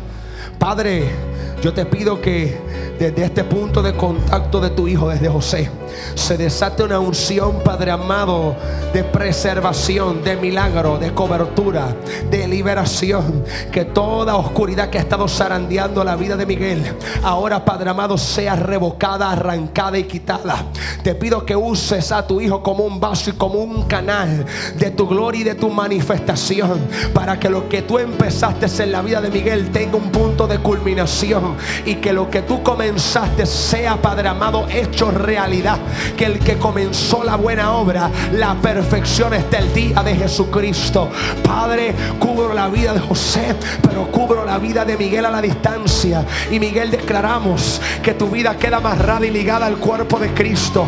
No pasamos por alto el dolor de tu partida, pero te declaramos y te decimos, este no es el final, este no es el punto de culminación. Así no terminará todo. Que la mano de Dios comience a hallar fortalece en el corazón de este hombre y que cosa que ojo no vio, ni oído echó, ni ha subido al corazón del hombre, sea manifestada sobre Miguel y que use a José como canal para esa manifestación de gloria, que sea la primera asignación que desata de las muchas que entregará para la gloria de tu nombre y la expansión de tu reino. Camina de la mano de los que te he puesto y de los líderes que tienes, porque voy a hacerte crecer en poco tiempo. Mantén la humildad y la obediencia y verás mi mano obrar. Gracias. Gracias, gracias, gracias, gracias, gracias. Yes, yes, yes, yes, yes, yes, yes, yes, yes, yes, yes, yes. Yes, yes, yes, yes, yes, yes, yes, yes, yes, yes, yes, yes. Ah, vamos, vamos, vamos, vamos. Si esto es por tu casa, si esto es por tu familia, si esto es comenzando este año para una gloria mayor. Ah, yo no sé si usted puede darle Comience a darle ahí donde está una alabanza de labio. Vamos. Yo creo que hay adoraciones que quebrantan atmósferas. Yo creo que hay alabanzas que abren brechas, abren caminos. Renda socorro Yes. Yes. Eso, eso, eso, eso, eso, eso, eso, eso. Eso, eso, eso, eso, eso, eso, eso, eso. Eso, eso, eso, eso, eso, eso, eso, eso. cosas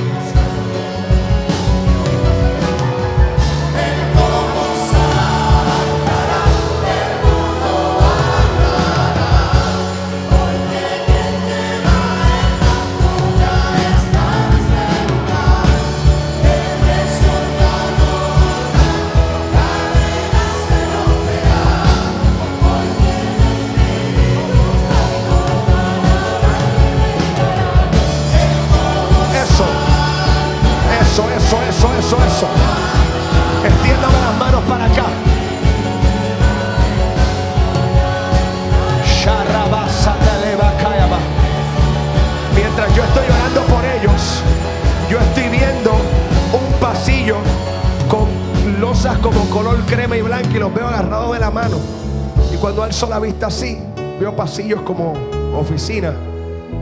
Y veo que son pasillos como médicos. Y veía como citas médicas, clínicas, verificación, algunas rutinas, pero otras para ser responsable y verificar ciertas incertidumbres.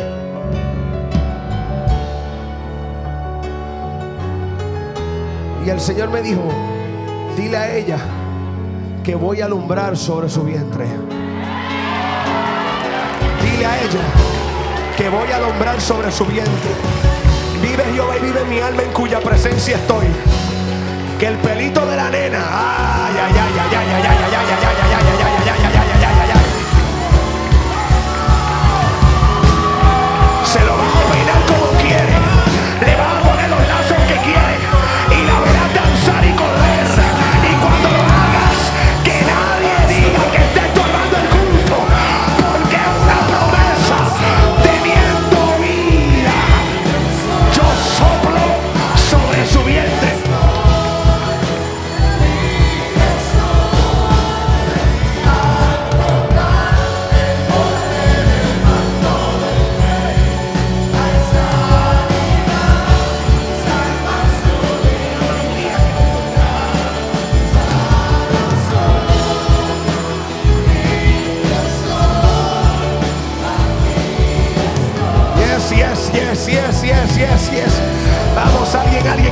Pueda alabar al Rey de Gloria. Vamos, alguien que pueda batir las manos.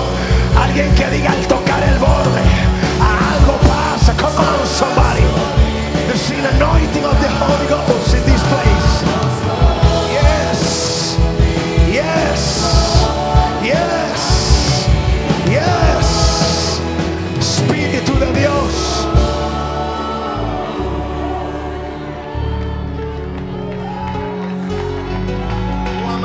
soleta tarabasoco. Sote manda prelevo salele kayara. Solere kai. Arrerebo sharerendalavabakea mandore. Y arremama.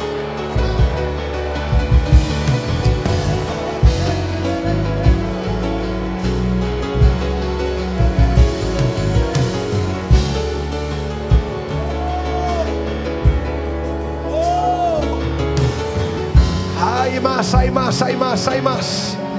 Hay más, hay más, hay más, hay más. Como caudal que no termina. Como río impetuoso. Como torrente de agua. Ah, yo no sé si usted está listo. Pero yo creo que esta casa ha estado acumulando por mucho tiempo palabras, promesas que literalmente están a punto de manifestar. Y mire, yo no quiero simplemente que usted piense que soy trillado. Es que siento en mi espíritu que esta casa está a punto de sacar algo del medio y conquistar una tierra.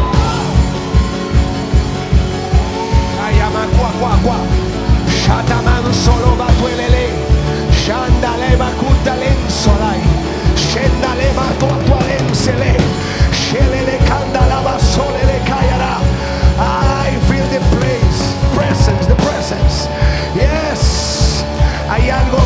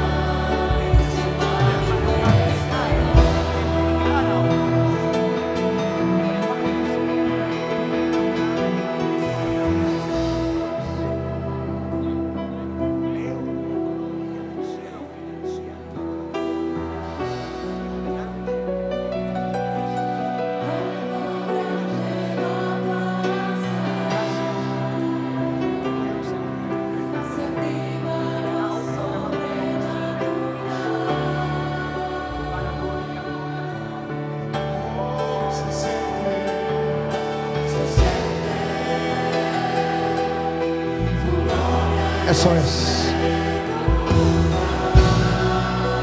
Eso es. Ya estoy por cerrar, pero todo el que diga, yo creo que hay jurisprudencia. Yo creo que mi casa puede ver un tiempo de liberación. Yo me doblego, yo me entrego, yo me humillo, yo insisto hasta que algo pase. Si ese eres tú, te voy a pedir que vengas corriendo conmigo todo el que diga yo creo que hay jurisprudencia, que hay precedentes jurídicos sobre mi casa, sobre mi hogar. Yo creo que pueden haber cambios favorables que Dios hace que se manifiesten. Todo el que diga estás conmigo, venga, venga, venga, venga, venga, venga. Este es con mi casa, es con mi hogar, es con mi familia. Este es para mí.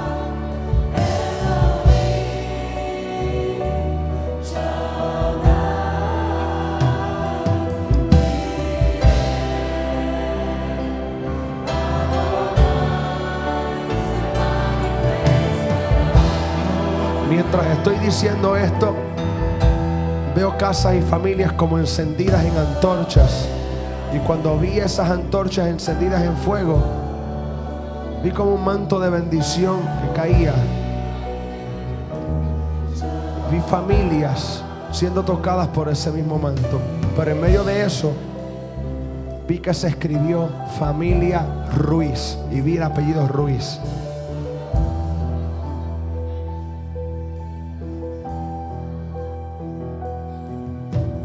Yo no sé si es alguien que usted conoce o está acá, pero vi Ruiz. Ruiz. Si hay alguien que dice yo sé de lo que está hablando. Familia Ruiz.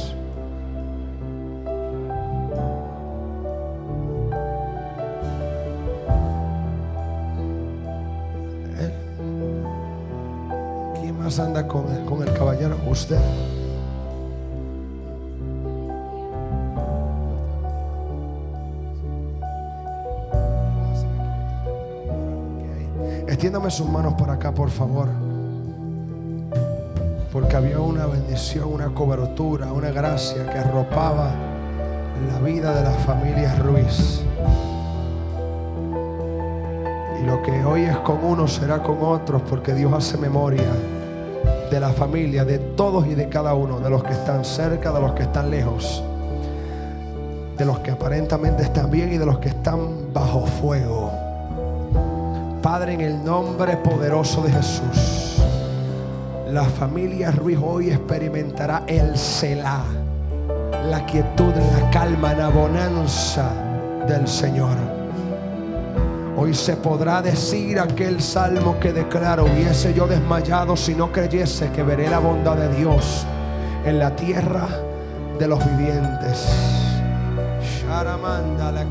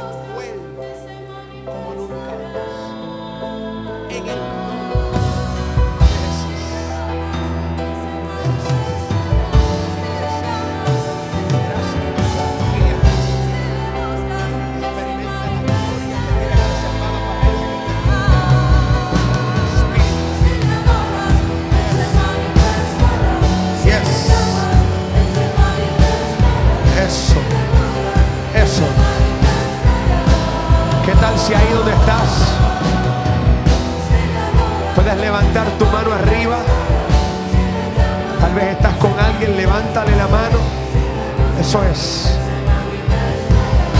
Dile al Espíritu Santo, aquí estamos, aquí estoy. Hazlo de nuevo, hazlo de nuevo, hazlo de nuevo. Yo quiero que ahí donde usted está, usted comience a orar y hablar con el Espíritu Santo. Toma unos segundos, vamos.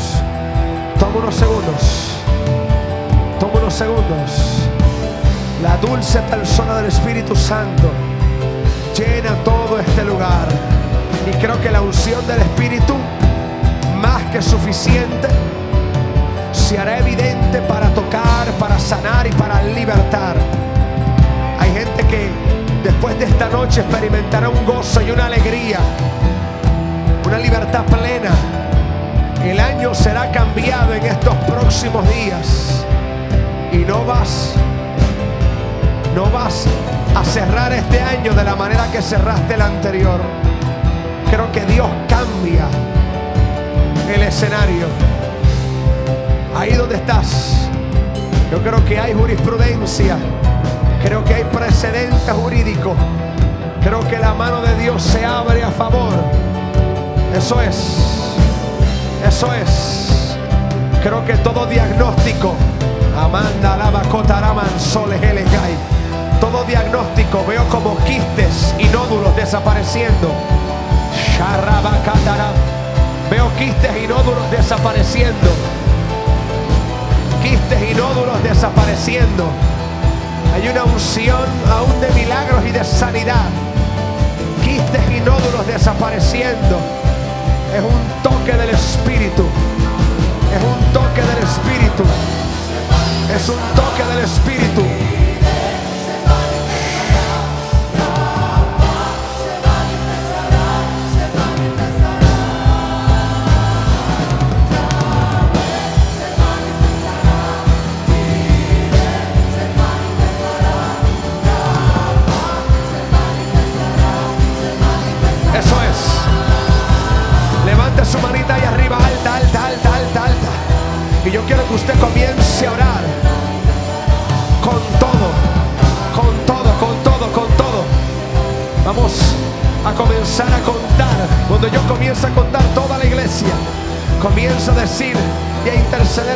Santo.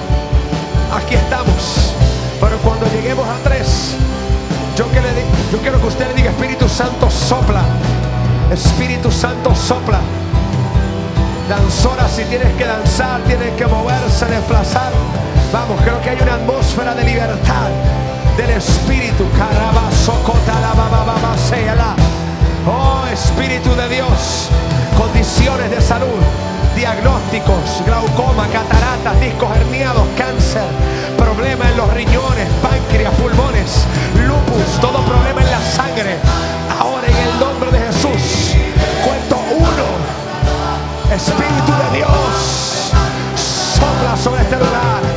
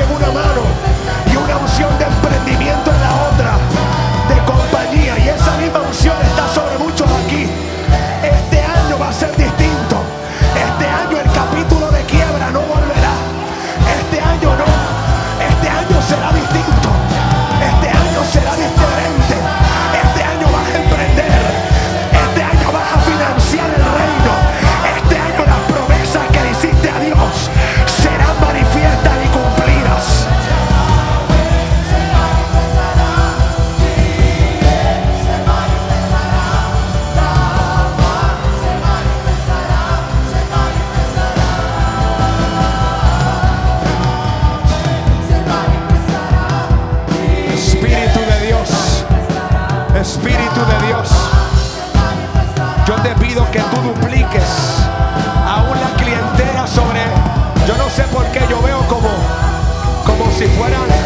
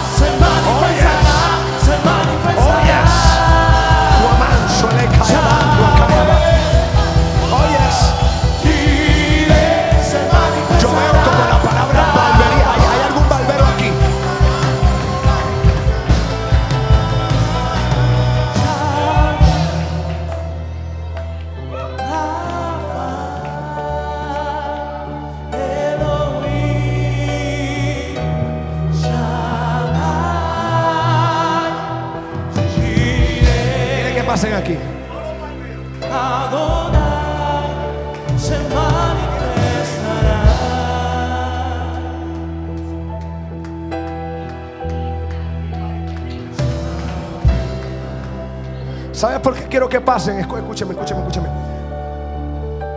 Es que este tipo de personas que tienen que bregar en contacto directo con el cliente se vuelve una extensión de ministerio. Usted no está cortándole el cabello porque es que no tiene más nada que hacer. Usted está cortando cabello, está alineando cerquillo, está cuadrando con la navaja, está pasando el blower. Porque allí se va a sentar gente a punto de suicidio. Mando a tus tolumanay. Allí se va a sentar gente a punto del quebranto y del colapso emocional. Se sentará gente atada por el mismo infierno. Y Dios te comanda a ti, te unge a ti, no a otro, a ti, a ti, a ti, a ti, a ti, a ti, a ti. Para que pongas las manos, pares el recorte, pares el blower, pares la máquina y digas, así te dice el Señor. Así te dice el Señor. Es una extensión. Negocio que conecta tan directo con la gente, es Dios creando una plataforma para extender. Levanta la mano ahí.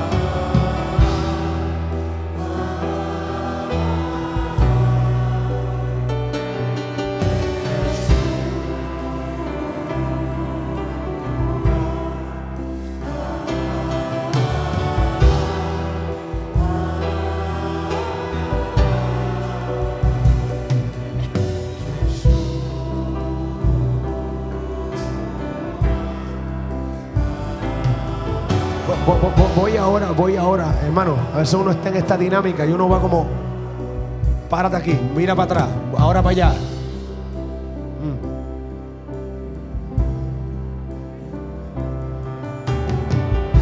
Yo veo el corazón de esta mujer golpeado, afligido y veía el año 2019. Y mientras estoy llorando por ella, es como, a veces uno tiene como, oh, ¿sabes? Cuando tú estás leyendo un libro y las letras son como chiquitas y tú de fuerza así o te enganchas unos espejuelos para verme, pues estoy viendo así. Y vi así, una R así, puff. Y vi un proceso aquí, aquí. De esos procesos que uno siente que despedacen y parten a uno de esos procesos que a veces se llevan en silencio y conectas con personas para que te ayuden a orar.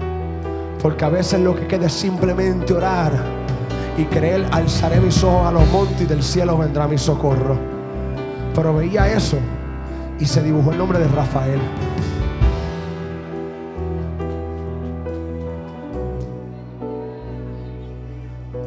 Dice Dios, yo estoy contigo y yo no desamparo la obra de mis manos.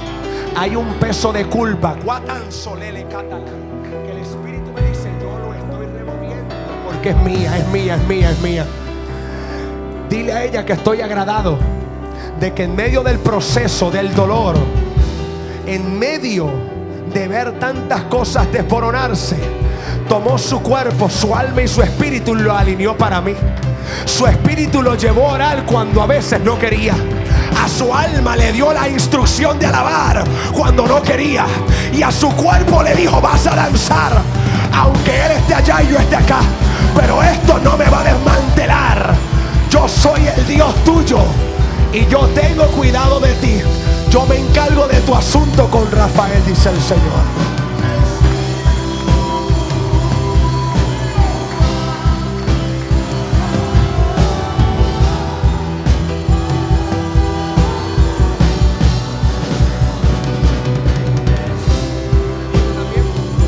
¿Dó- ¿Dónde? Levánteme las manos todos esos que son de los que trabajan. Bendito Cristo, te amo, brother. Yo quiero que usted ponga sus manos ahí abiertas, todos los que se dedican a eso. Yes. Mire, en los 18 años que yo llevo ministrando, yo creo que si me ha pasado esto una vez es mucho. Yo, trato de ser bien cuidadoso cuando toco este tema, dinámica, porque a veces conecta con, le abro mi corazón con área de economía y de finanzas, pero cuando hay una unción en eso, no puedo hacer otra cosa. Yo estoy convencido que este año Dios va a comenzar a posesionar personas, algunos van a bajar y otros van a subir.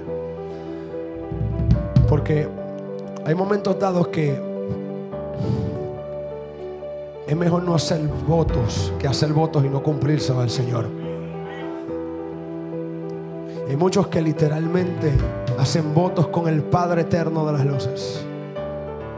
Señor, si tú bendices la obra de mis manos, si tú me haces como árbol plantado junto a las corrientes de aguas, que dé fruto a mi tiempo, que su hoja no caiga y que todo lo que haga yo prospere, yo me voy a acordar de ti. Y el Señor hoy está haciendo memoria y va a comenzar a bendecir a esos que han hecho pacto, que han hecho promesa, pero que no se olvide nunca que lo que vamos a hacer con nuestras manos es una extensión del reino en la tierra. Ningún recorte simplemente será un recorte, ninguna estilista entienda que una ejecutoria en el cabello será simplemente una ejecutoria más. Será una oportunidad de presentar a Cristo, de romper cadenas, de libertar de la cautividad, de sacar del suicidio, de sacar de la depresión, de sacar de la agonía. Dios te coloca como influencia en escenarios que algunos son hasta oscuros para que seas luz y seas sal. Que no que cambie la esencia. Porque mientras te mantengas haciendo eso, estoy convencido que Dios hará prosperar la obra de tus manos. Padre, en el nombre poderoso de Jesús, nombre en el cual hay autoridad, nombre en el cual hay poder, nombre en el cual hay dominio. Yo ruego que en esta hora, Padre amado, cada uno de estos tus hijos que te ha puesto, Padre amado, Señor, por escudo delante de ellos, por promesa. Yo te pido, Espíritu Santo de Dios, que tú comiences a expandir, a multiplicar. Padre amado, que la clientela sea duplicada. Que mientras otros aparentemente en la inflación se tambalean, tú los hagas cada vez más firmes. Que mientras en todo Egipto hay oscuridad, ellos serán como Gosén. Tendrán luz, tendrán luz. Y no solamente luz. Yo declaro que ahora derrama sobre ti una unción. Una unción para ministrar, para fluir. Fuego de Dios. Fuego de Dios. Fuego de Dios. Fuego.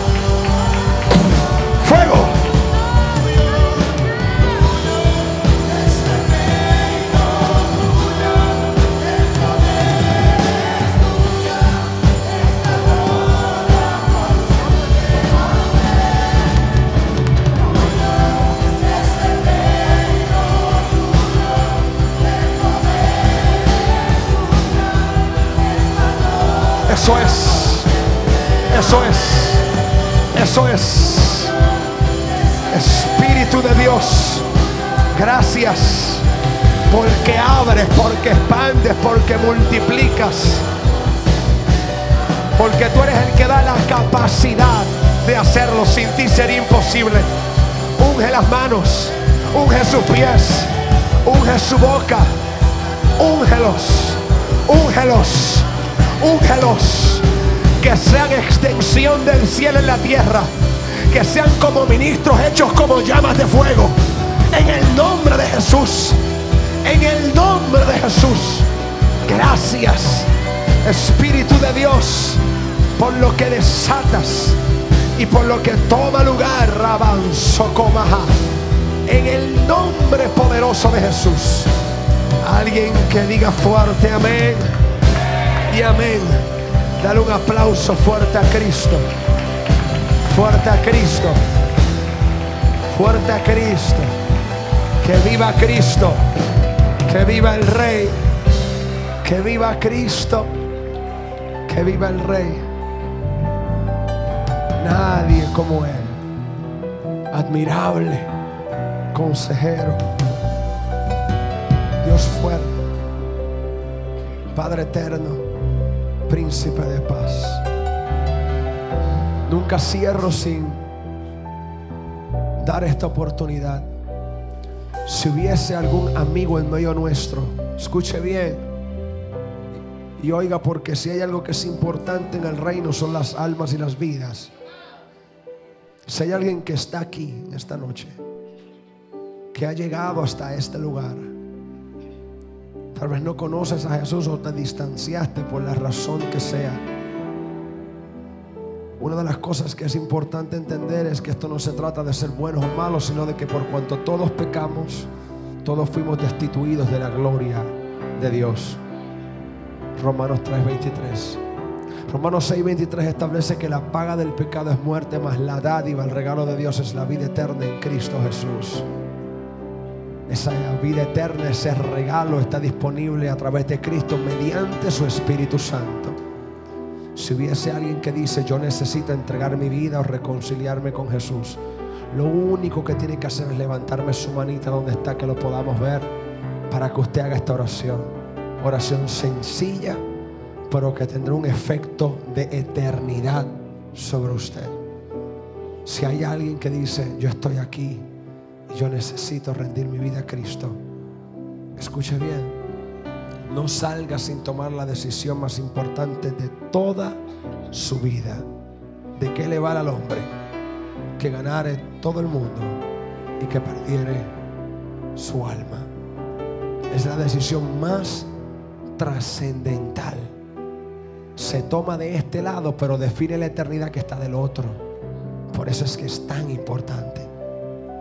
Si hay alguien que dice, este es conmigo y es para mí, te levanta su mano y oramos por usted, pero no salga de acá sin Jesucristo en su corazón como Señor y Salvador. Mientras yo quiero que usted le dé un aplauso fuerte al Rey de Gloria, Rey de Majestad, Jesucristo, único y soberano, Rey de Reyes. Familia, gracias Siempre es un privilegio y un honor poder estar acá con ustedes. Es hermoso eh, siempre estar con ustedes. Gracias por siempre abrazarnos con tanto cariño, con tanto respeto, es un honor. Solo le pido que por favor ore por mí. Ahorita a las 5 de la mañana se supone que voy saliendo para Puerto Rico.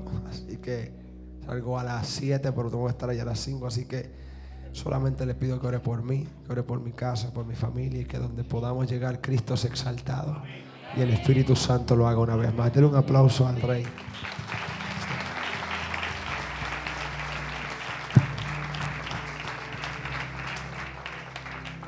Sí, Señor.